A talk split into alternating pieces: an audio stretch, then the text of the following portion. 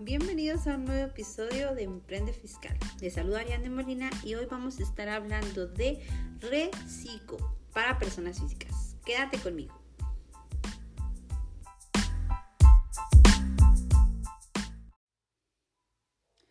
Buenas tardes, mi comunidad emprendedora. ¿Cómo están? Les saluda Ariane Molina y en este episodio nuevo de Emprende Fiscal vamos a hablar del régimen simplificado de confianza personas físicas. Sabemos que desde que se anunció que iba a salir eh, en vigor o que iba a entrar en vigor un régimen fiscal, han surgido miles, miles de dudas entre emprendedores, empresarios, entre contadores. Entonces vamos a hablar un poquito de lo que es el régimen simplificado de confianza. Muchas gracias por estar aquí. Y primero que nada, me gustaría dar un contexto de lo que pasa y de lo que es el régimen simplificado de confianza para personas físicas. Y es que aquí a mí me parece muy importante poder decir y poder este, indicarles dónde podemos, dónde podemos encontrar toda la información referente a este nuevo régimen. ¿sí? Entonces, sabemos que podemos encontrarlo en la sección 4, capítulo 2, título 4 de las personas físicas de la ley del ICR. Entonces, ahí este es nuestra, nuestro fundamento legal. Me gusta, me gusta mencionarlo porque a muchas personas nos gusta escuchar los fundamentos y siento que como contadores, más bien como contadores, siempre solemos buscar los fundamentos legales. Entonces vamos a, eh, en este punto, pues aquí podemos encontrar la información referente a lo que es este nuevo régimen, ¿sí? Y pues bueno, me preguntarán, y casi la mayoría me pregunta, este, ¿qué es el régimen simplificado de confianza? Es un nuevo régimen que si bien decimos, solemos pensar que viene a sustituir al régimen de incorporación fiscal.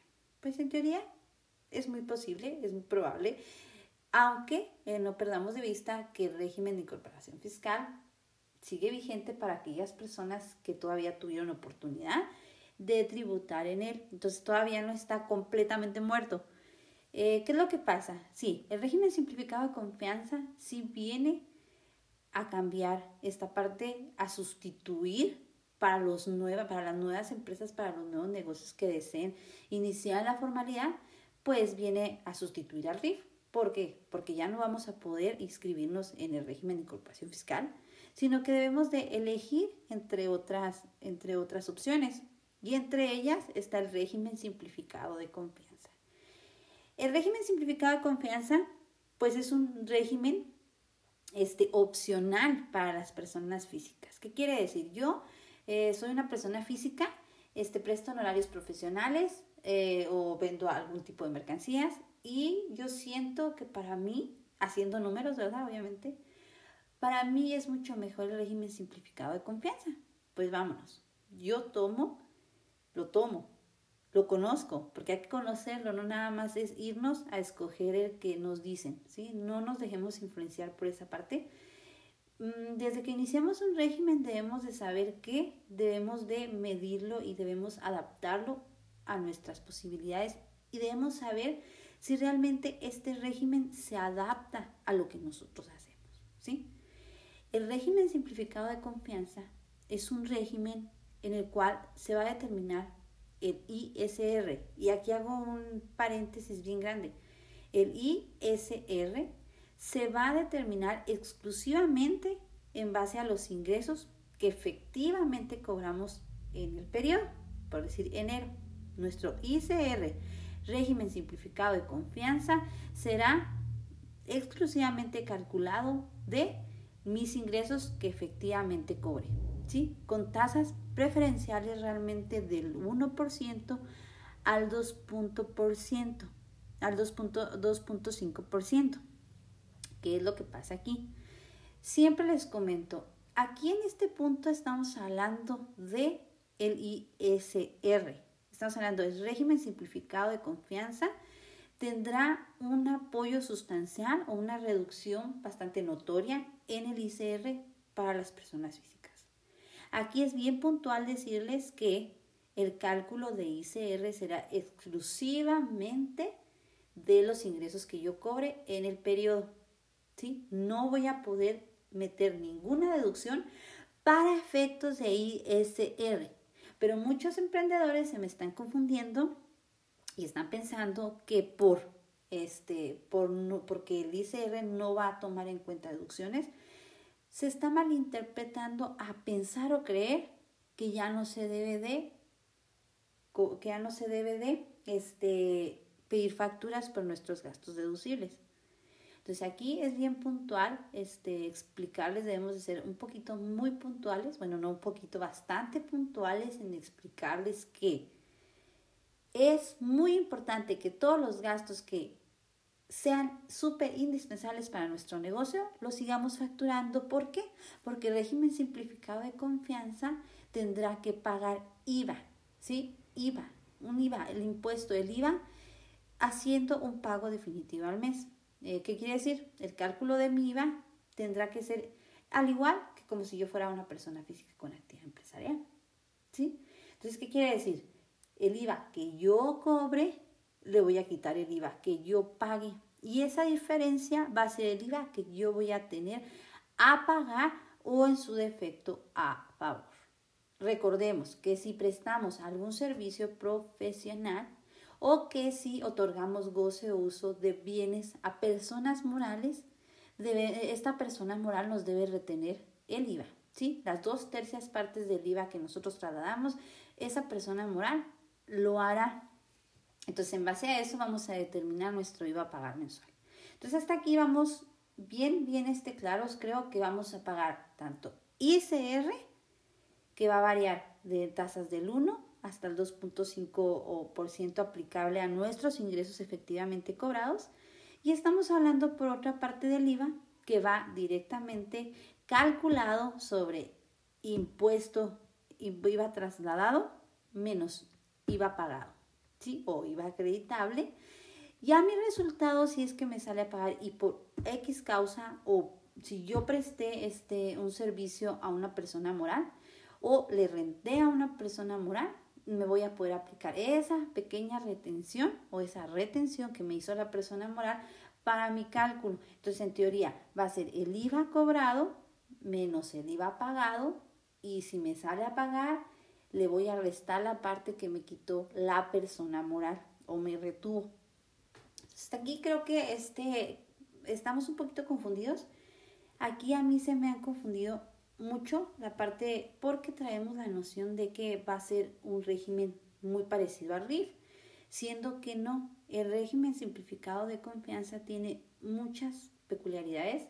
Una de ellas es que no va a haber un beneficio o un estímulo con respecto al IVA o a otros impuestos porque habrá reciclos, personas físicas que tengan que pagar también impuesto especial sobre producción y servicios, el IEPS. Entonces hay que distinguir muy bien las obligaciones que vamos a pagar.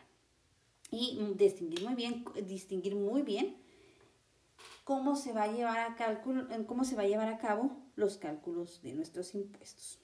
Me preguntarán, pues, ¿cuándo entra en vigor este nuevo régimen? Ya, de una vez, o sea, el, el régimen simplificado de confianza entra en vigor desde el 1 de enero del 2022. Ha habido mucho revuelo porque todas, muchas personas todavía piensan que estando en RIF todavía pueden presentar el aviso para irse a este al régimen simplificado de confianza. Y en, en efecto sí, o sea, si soy régimen de incorporación fiscal y yo me quiero cambiar al régimen simplificado de confianza, habrá que hacer un cambio y este, habrá que checar si es posible cambiarnos dentro de este año o si tendremos que esperar un año. Entonces, este, aquí es muy importante que, que tengamos muy, muy en cuenta que si elegimos quedarnos en régimen de incorporación fiscal, pues debemos tomar en cuenta que debemos de aprovechar este año. Entonces, dicho de esta manera, recordemos, el régimen simplificado de confianza es opcional, pero recordemos que teníamos hasta una fecha límite del 31 de enero para presentar nuestro aviso para ya sea quedarnos en el régimen de incorporación fiscal o irnos al régimen simplificado de confianza. Entonces hay que tomar este, este, este punto muy importante. Entonces sí, como tal, tú decidiste enviar tu aviso de permanencia en RIF. Aprovechalo este año y hay que estar atentos a las disposiciones que nos estén marcando para si decidimos cambiarnos al régimen simplificado de confianza. Así que el RECICO ya entró en vigor y por ahí una cosa bien importante que deben de saber es que, por ejemplo, tu régimen de incorporación fiscal, no presentaste un aviso de permanencia es muy probable, de hecho no es muy probable, es un hecho que ya eres régimen simplificado de confianza y no te has dado cuenta. Entonces, por eso aquí yo siempre les hago un, un paréntesis muy puntual diciéndoles, debes de checar tu constancia de situación fiscal para checar tus obligaciones. Entonces, ojo, mucho, mucho ojo con esta parte. Ahora, me han preguntado mucho y creo que una de las principales dudas es quienes pueden optar por tributar en este régimen. ¿sí? Eh, y bueno, es bien importante puntualizar y decir muy, muy, muy, muy específicamente que aquí, en este régimen, los, pueden entrar los contribuyentes que realicen actividades empresariales profesionales o que otorguen el, el uso o goce temporal de bienes. Que aquí estamos en la parte de lo que es el régimen, era el régimen de arrendamiento. ¿Sí? Entonces, ¿qué es lo que pasa? Si nosotros tenemos una actividad empresarial, si nosotros tenemos una actividad profesional, si nosotros, no sé, nos, este, nuestra actividad es arrendar bienes, podemos estar aquí dentro de este régimen. Pero hay que tener muy en cuenta que este régimen tiene un tope y ese tope en ingresos son 3.500.000 pesos. Si tú excedes de esa cantidad, no puede ser régimen simplificado de confianza. Aquí vamos a hacer un paréntesis también a la parte de que si tú eres régimen de sueldos salarios o que percibes intereses, puedes estar también dentro del régimen simplificado de confianza a la par de tener una actividad profesional o una actividad empresarial. Es decir, yo soy asalariado, pero aparte yo tengo eh, una actividad económica independiente perfectamente puedo estar ahí siempre y cuando mis actividades en conjunto no superen los 3 millones 500 mil pesos. Entonces aquí en esta parte, este, al hablar de, de lo que pasó con el régimen de, de, de simplificada confianza, pues al surgir este nuevo régimen se deroga el régimen de incorporación fiscal, ¿sí?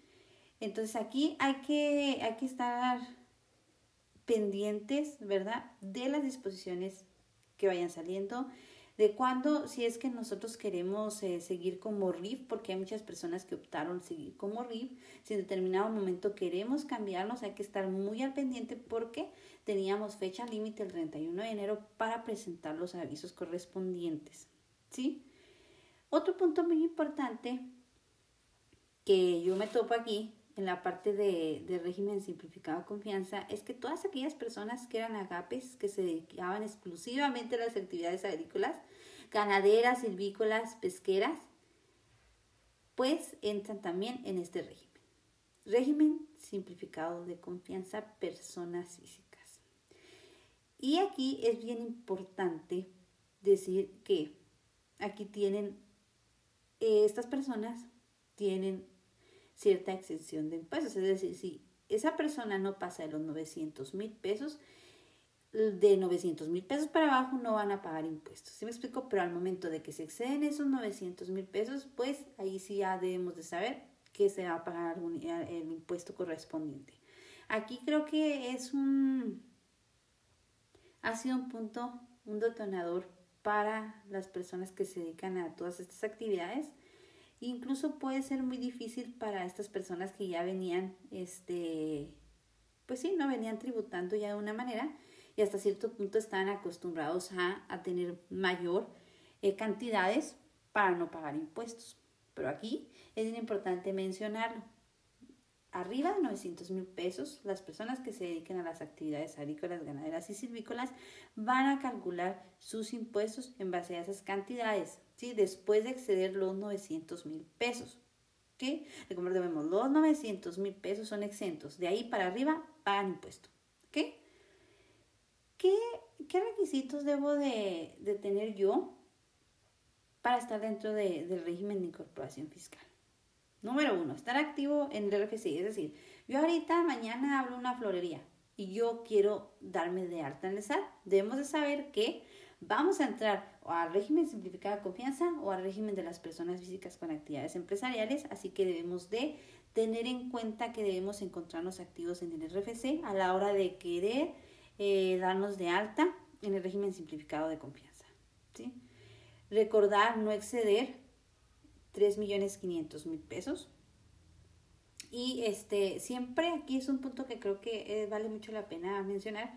Para poder tributar en este régimen debemos de siempre encontrarnos al corriente con las obligaciones fiscales. Debemos de tener siempre, siempre cumplidas, siempre debemos de cumplir con nuestras obligaciones fiscales en tiempo y eso es una parte que debemos de cuidar mucho, mucho, mucho.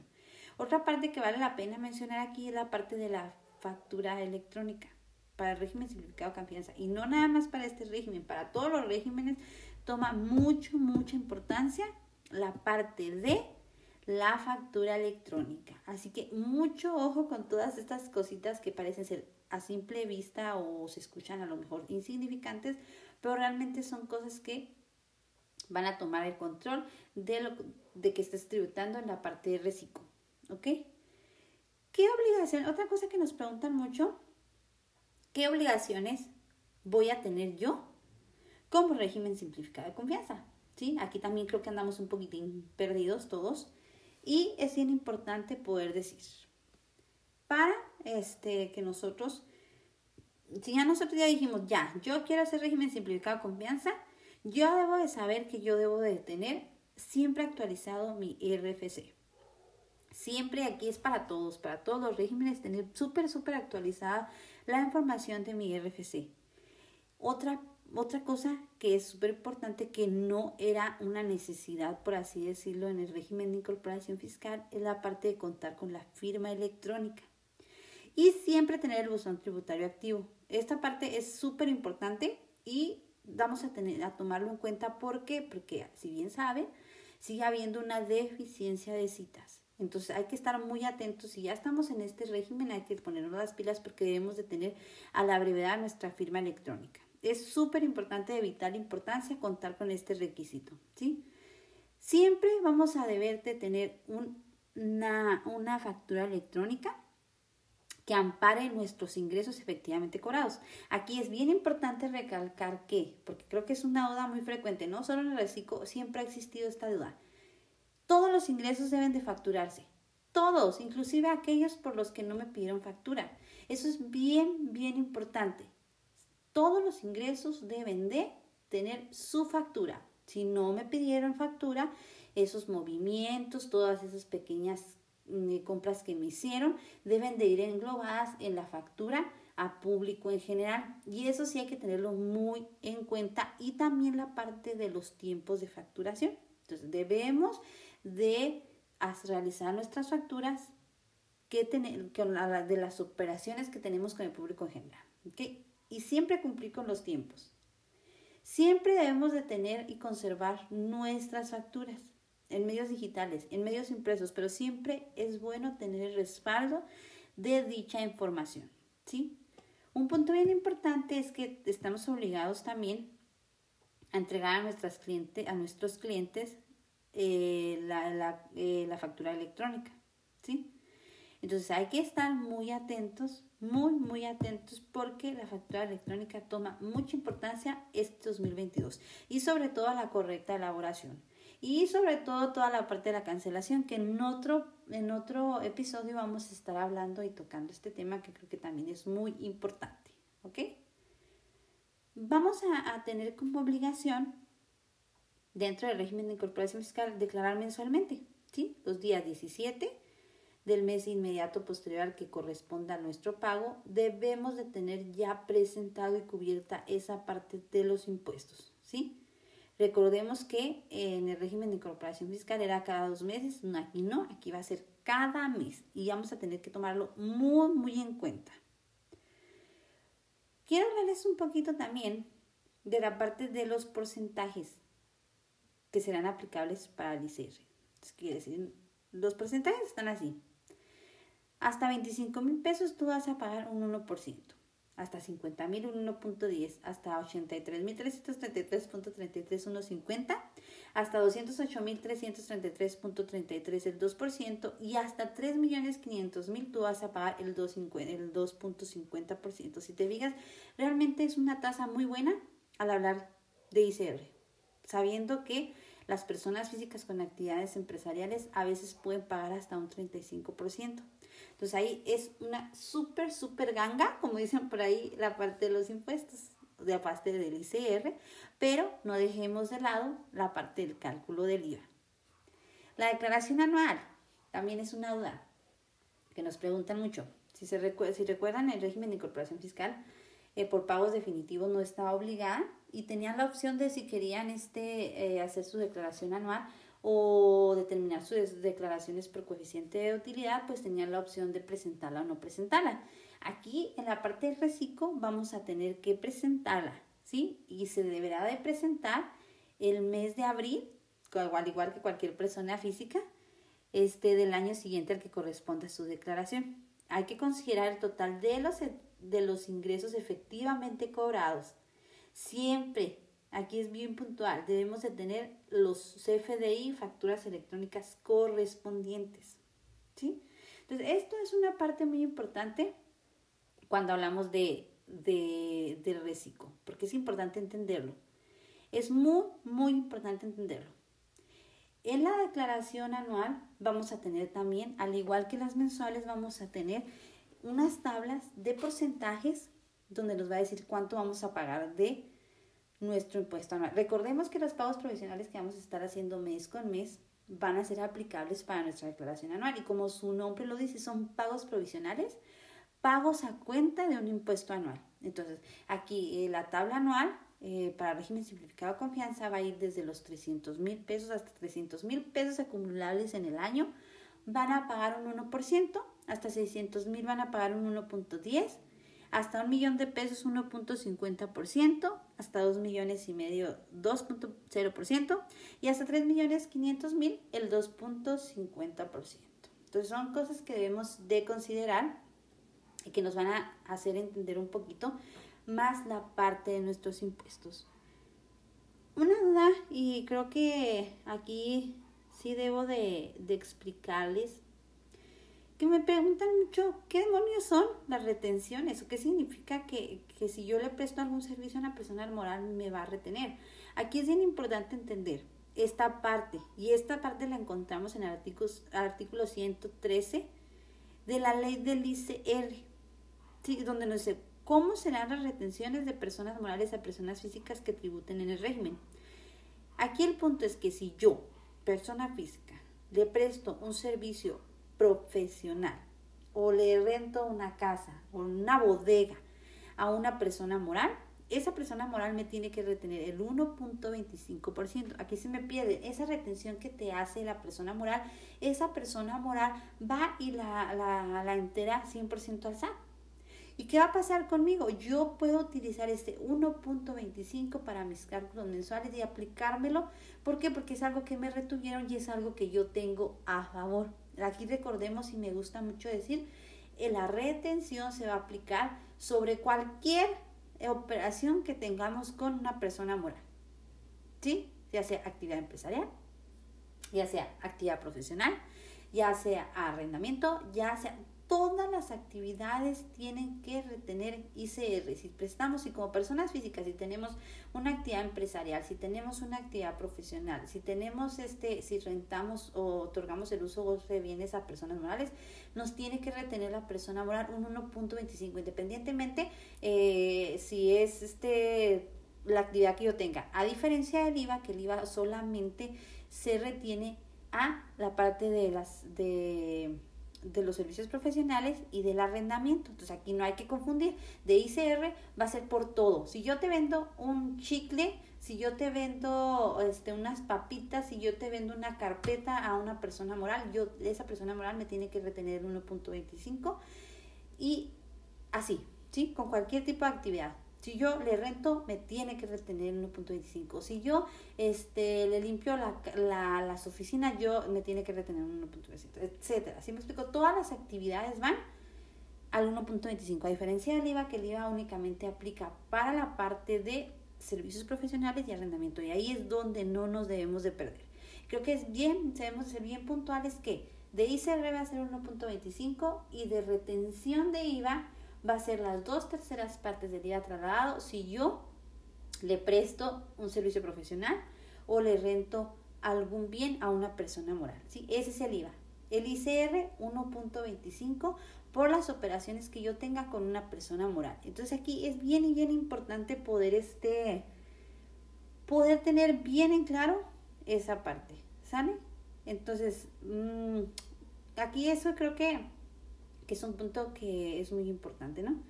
También creo que es muy importante y creo que con esto vamos a terminar este pequeño episodio que la verdad es cortito, pero creo que tiene información que vale la pena escuchar. Entonces, este tipo de, de régimen no es para aquellas personas que son socios, accionistas o integrantes de alguna persona moral. Hay que tener muy en cuenta esta parte. Si yo soy socio de una persona moral, yo no puedo ser régimen simplificado de confianza, ¿sí? No puedo ser residente en el extranjero. Quienes obtengan eh, ingresos por regímenes fiscales preferentes, personas que eh, reciban ingresos por conceptos asimilables a salarios. Entonces, todas estas personas quedan relevadas o no pueden estar dentro del el régimen simplificado de confianza. Entonces, muchas gracias por habernos acompañado durante este episodio. Te digo, seguimos y le seguiremos dando mucha información acerca de esto. Eh, encuéntranos en nuestras redes sociales, estamos como Emprende Fiscal. Puedes seguirnos, ahí compartimos información muy útil con respecto a este régimen. Gracias, gracias por estar con nosotros este ratito. Los quiero, los espero el siguiente episodio de Emprende Fiscal.